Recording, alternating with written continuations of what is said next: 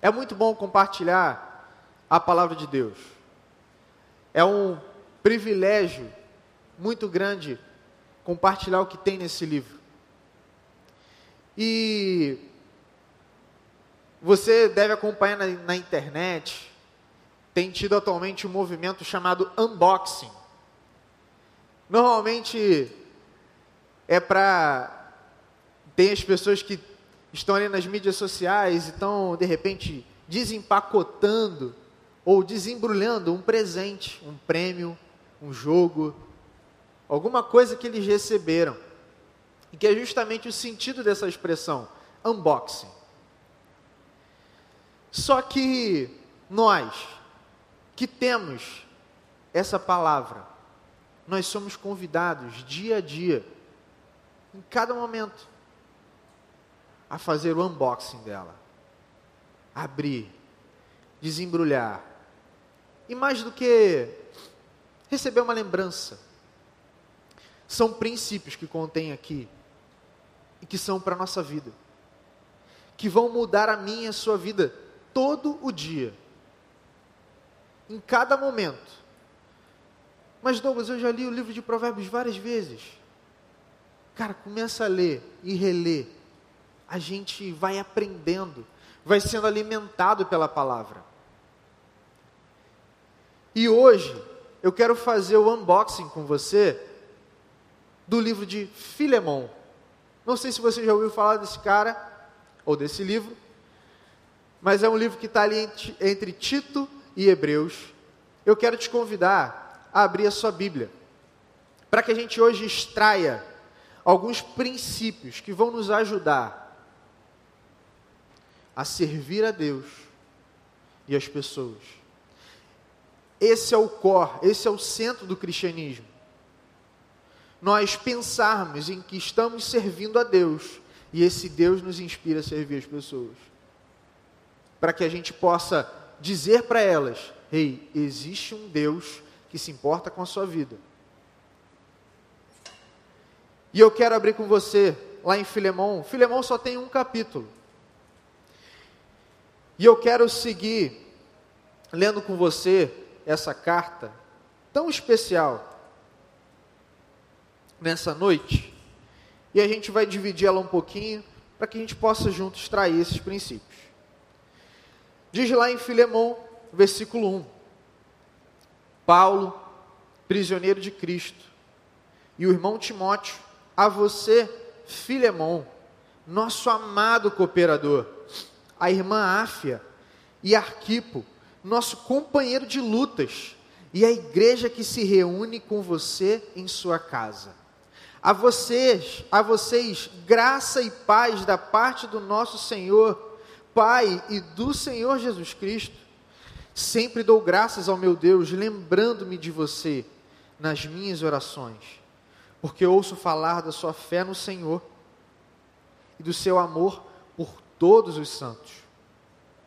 Oro para que a comunhão que procede da sua fé seja eficaz no pleno conhecimento de todo o bem que temos em Cristo.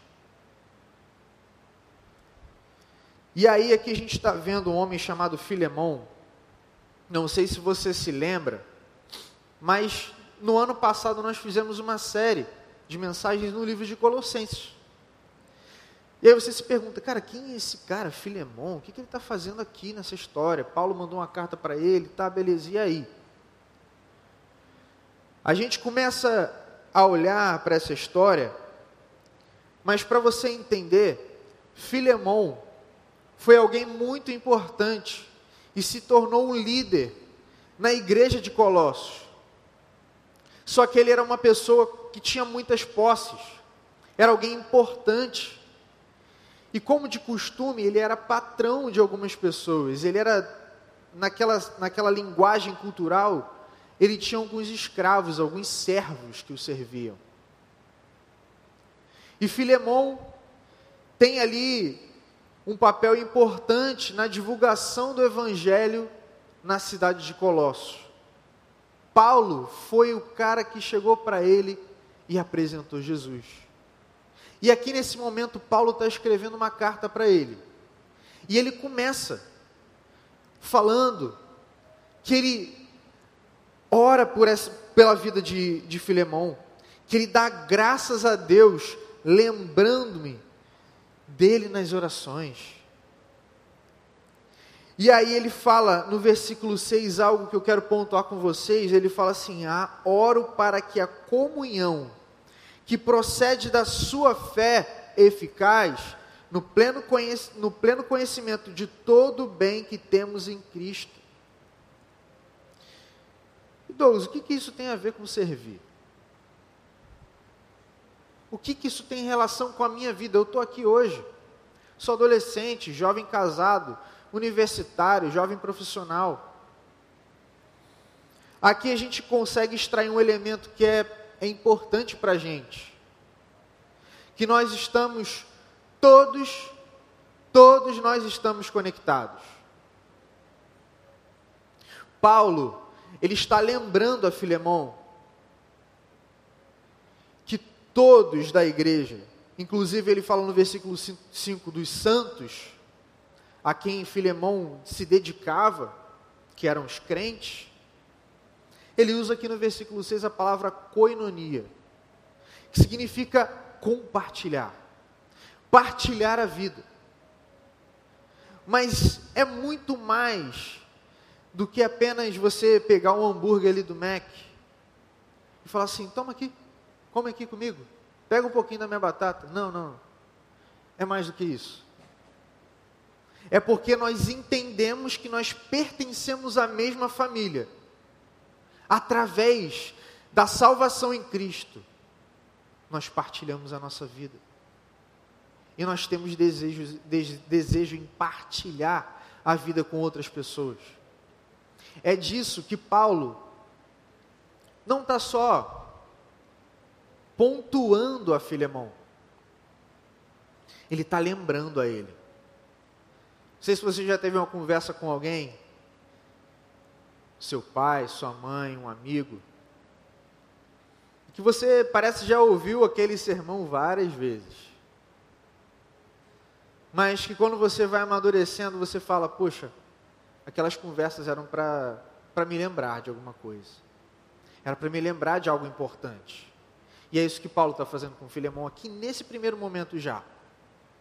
E ele segue aqui no versículo 7, falando seu amor me tem dado grande alegria e consolação.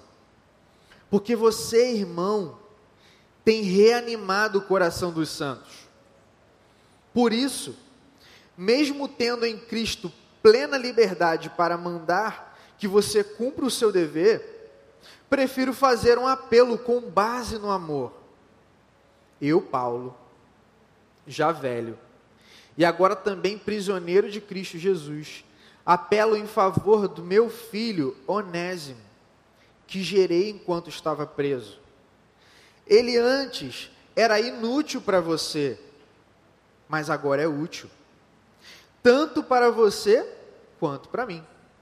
Mando de volta a você, como se fosse do meu próprio coração. Gostaria de mantê-lo comigo para que me ajudasse em seu lugar enquanto estou preso por causa do Evangelho. Mas não quis fazer nada sem a sua permissão, para que qualquer favor que você fizer seja espontâneo e não forçado. Lembra que eu te falei que, que Filemão era um cara importante e tinha pessoas que ele era patrão? Paulo acabou de falar um nome aqui, Onésimo. Onésimo era escravo de Filemão. E não se tem certeza da situação que aconteceu. Se Onésimo roubou Filemão ou se Onésimo fez alguma coisa muito grave com ele, além de roubar. Mas Onésimo fugiu. Como se ele tivesse feito ali, né, ido contra o senhor dele, contra a pessoa que era o chefe dele, e ele foge. Só que acontece algo interessante. Onésimo vai parar em Roma. Paulo estava preso lá. E aí Paulo começa a conversar com aquele cara, começa a entender a história, começa. Peraí, o que, que você fez? O que, que aconteceu? Eu imagino ele fazendo tipo o pastor Marcos, que faz, fazia muito com a gente, faz até hoje. Me explica mais. Me explica um pouco mais. O que, que aconteceu, Ionésimo? Que história é essa daí? Onésimo muito provavelmente conta para ele a história. Só que Paulo, ao invés de apontar o dedo na ferida, apontar o dedo no erro de Onésimo,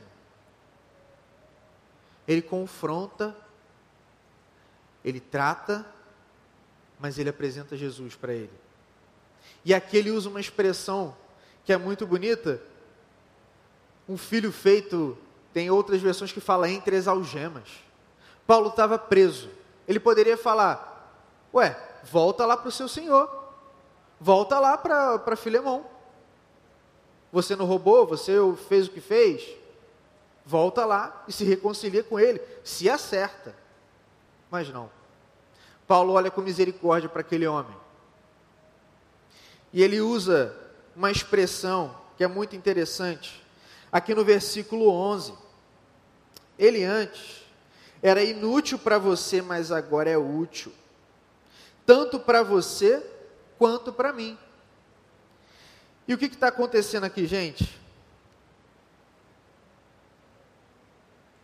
Eu imagino que, filha, que Onésimo chegou ali perto de Paulo com uma sensação de inutilidade. Não sei se você já se sentiu assim em algum momento, mas eu já me senti. Sendo inútil. não se prestar. E é engraçado porque Paulo, ele faz um trocadilho com o próprio nome de Onésimo. Onésimo significa útil. Paulo, ele olha para a vida daquele homem, que antes de Jesus, antes de conhecer os princípios de Jesus, tinha se feito inútil. E aí o que acontecia? Naquela época, se um senhor de escravo vivesse o que Filemão viveu e encontrasse novamente aquele escravo, ele poderia fazer o que quisesse. Eu imagino que Onésimo estava tremendo de medo. Do tipo, cara, vou perder minha vida. Acabou, Paulo. Não tem jeito. Só que Paulo, ali no discipulado, sabe aquela pessoa ali na tua célula que chegou, não sei se você se lembra de alguém que chegou que estava ali destruído, que você caminhou com ela, que você viu Deus transformar, que você viu aquela pessoa assumir a liderança de uma célula, noivar, casar, mas que principalmente você viu Deus transformar a vida daquela pessoa. Talvez aquela pessoa que chegou para você um dia falou assim: Isa, Mateus, Michel, Márcio, eu me sinto inútil. Não sei o que fazer da minha vida. Não sei o que fazer e você apresentou o evangelho para essa pessoa. Era algo parecido que estava acontecendo aqui com Onésimo. Só que Paulo também está lembrando ao senhor dele, que era Filemão, e estava mandando uma mensagem falando: olha, sabe aquela pessoa que já tinha ficado inútil para você, agora ele se faz útil mas é muito mais do que a utilidade humana, mais que uma peça de administração, uma ferramenta humana. Onésimo se tornou alguém útil para o reino. Não sei se você já ouviu essa frase na sua vida. Alguém da sua família te dizendo: você não vale nada, você não vai dar em nada, você não aprende nada, você é burro.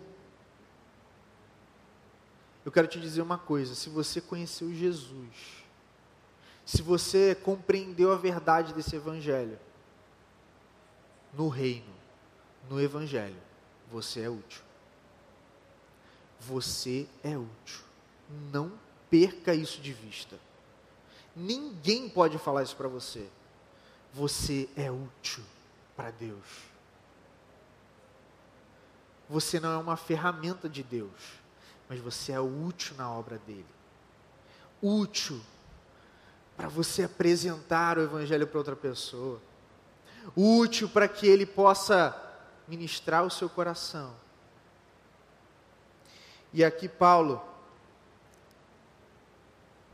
reforça no versículo 14: Mas não quis fazer nada sem sua permissão, para que qualquer favor que você fizer seja espontâneo e não forçado.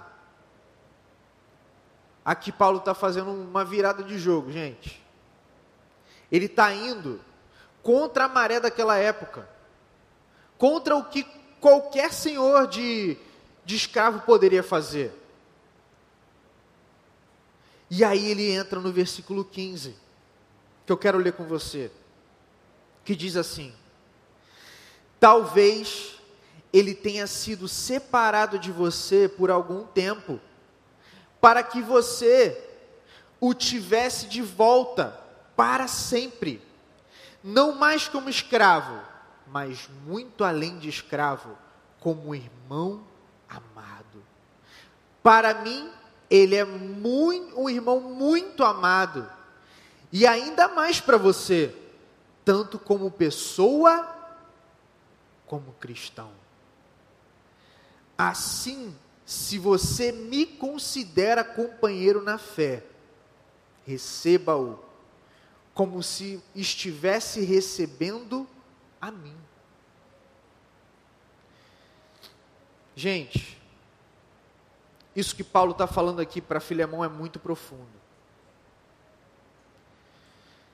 É tão explosivo que isso era inédito para aquela época. Era inédito. Ninguém tinha falado de um escravo daquele jeito. Paulo olhava para as pessoas com o prisma do Evangelho. Ele olhava e falava assim: essa pessoa é importante. Ela é importante como pessoa e como cristã. E aí Paulo usa uma, uma expressão para nivelar a gente, para nivelar a vida de Filemon e de Onésimo no mesmo patamar. Que a gente se lembra de outros versículos na Bíblia que fala, cara, não tem mais escravo, nem livre. Todos nós somos nivelados pela cruz de Cristo.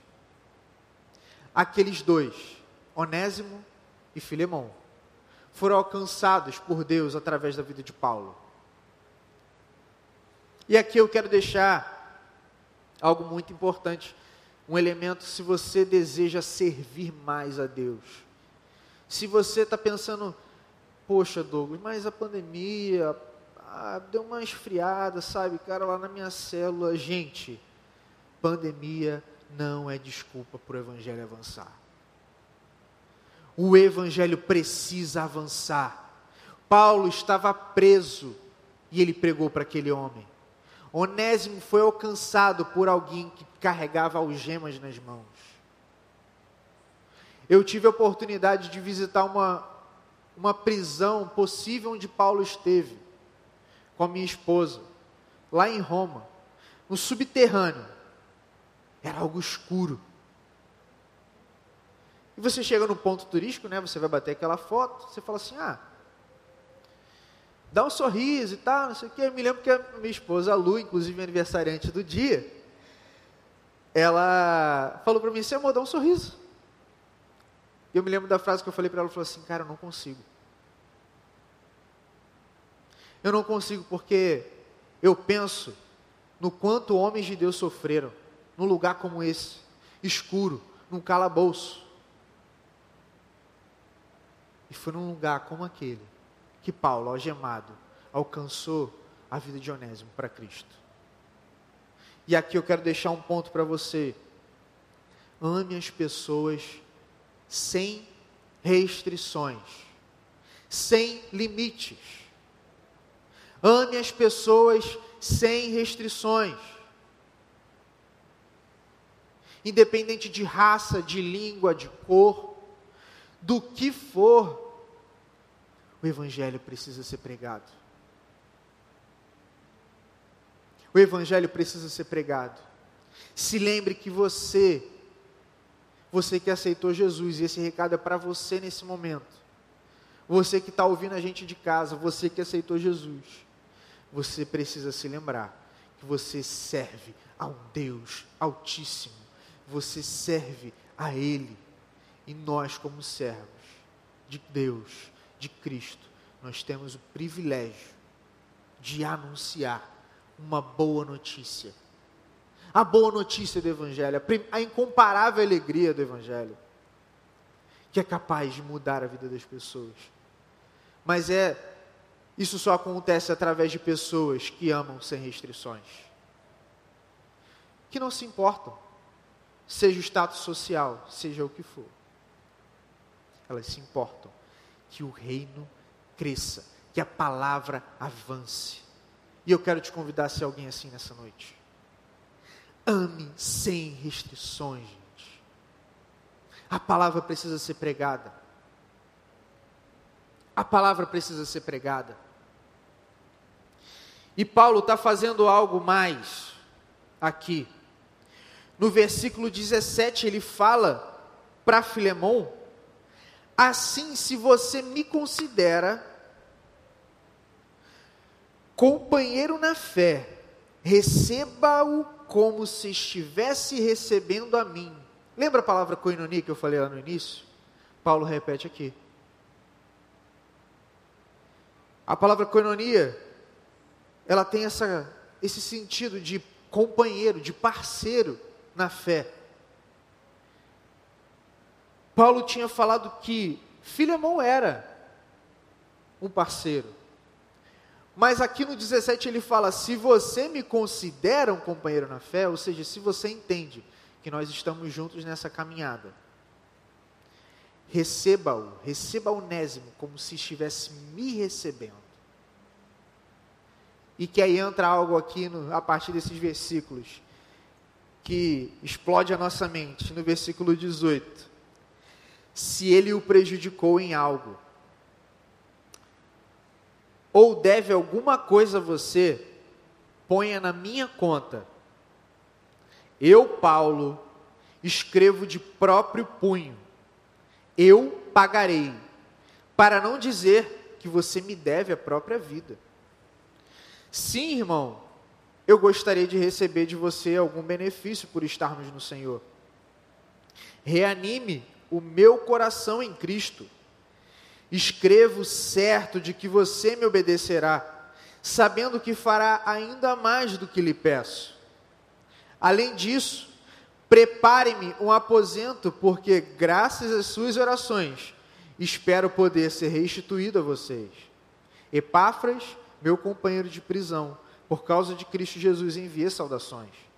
Assim como também Marcos, Aristarco, Demas e Lucas, meus cooperadores a graça do Senhor Jesus Cristo seja com o espírito de todos vocês. E a gente encerra a carta assim? Não. Paulo está fazendo algo aqui que no, no momento em que nós começamos a servir a Deus, nós estamos o tempo todo lidando com pessoas. Gente, pessoas erram. Pessoas erram. Eu erro, você erra. E a gente, em algum momento, pode ferir alguma pessoa.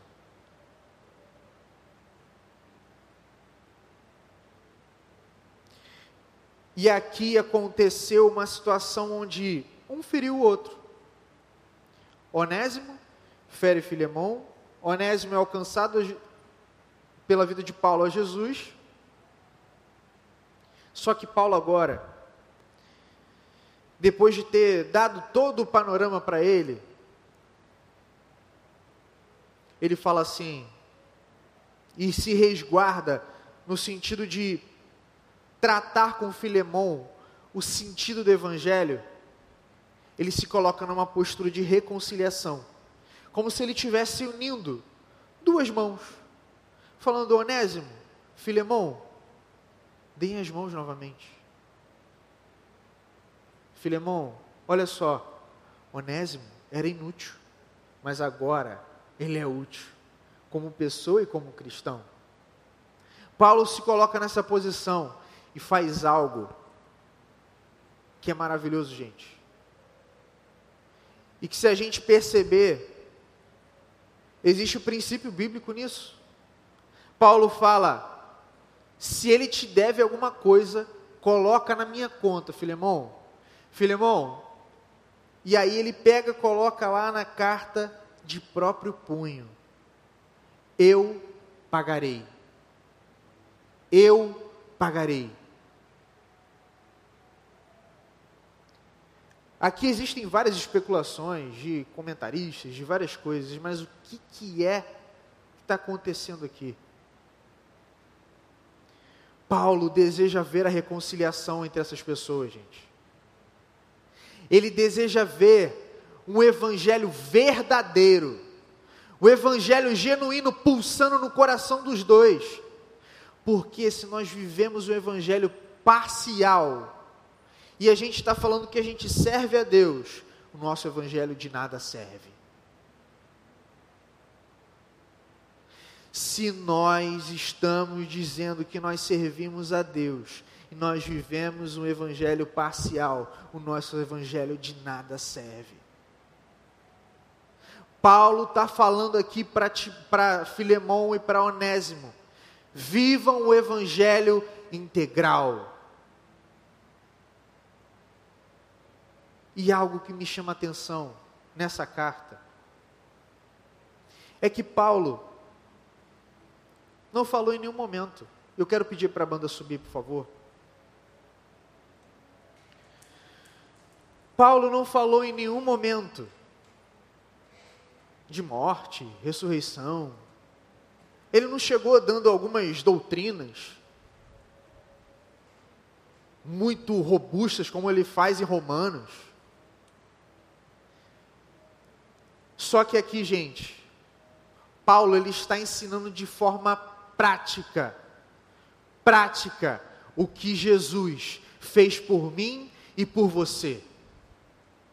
O que Jesus fez por mim e por você. Jesus se colocou na posição de reconciliação. E ele colocou entre nós, e se colocou entre nós e Deus, e falou assim: Agora é hora de dar as mãos novamente. Humanidade, você estava em dívida, você caiu, você fugiu, mas eu me coloco em posição de reconciliação com meu Pai.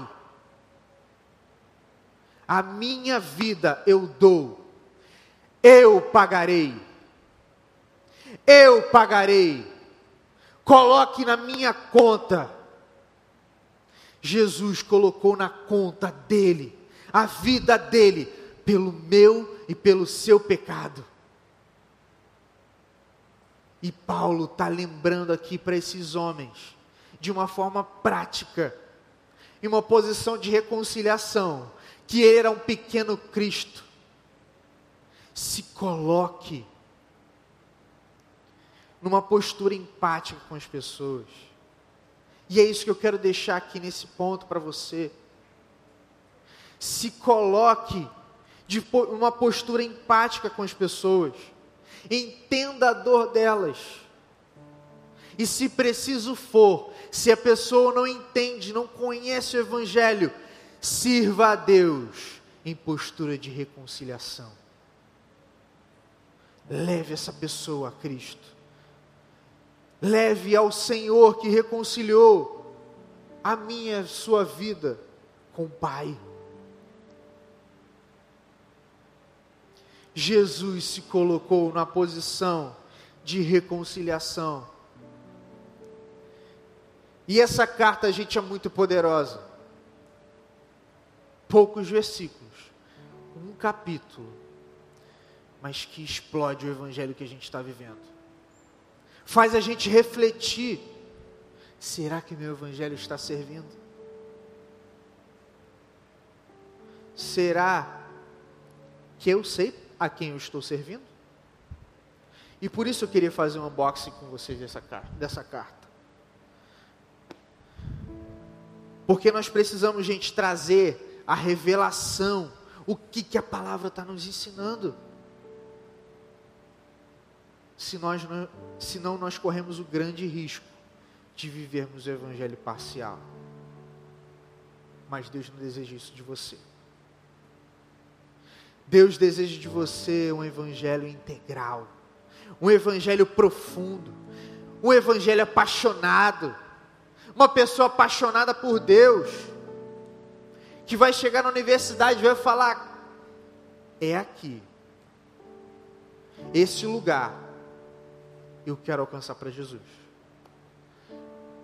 Que vai chegar lá no mercado de trabalho e vai falar assim: nesse lugar, em qualquer oportunidade que eu tiver, seja mandando um link do YouTube de uma mensagem, seja mandando um vídeo, seja mandando um texto bíblico para um amigo no trabalho, para que a palavra confronte o coração, alimente o coração, traga água para a terra seca desse coração.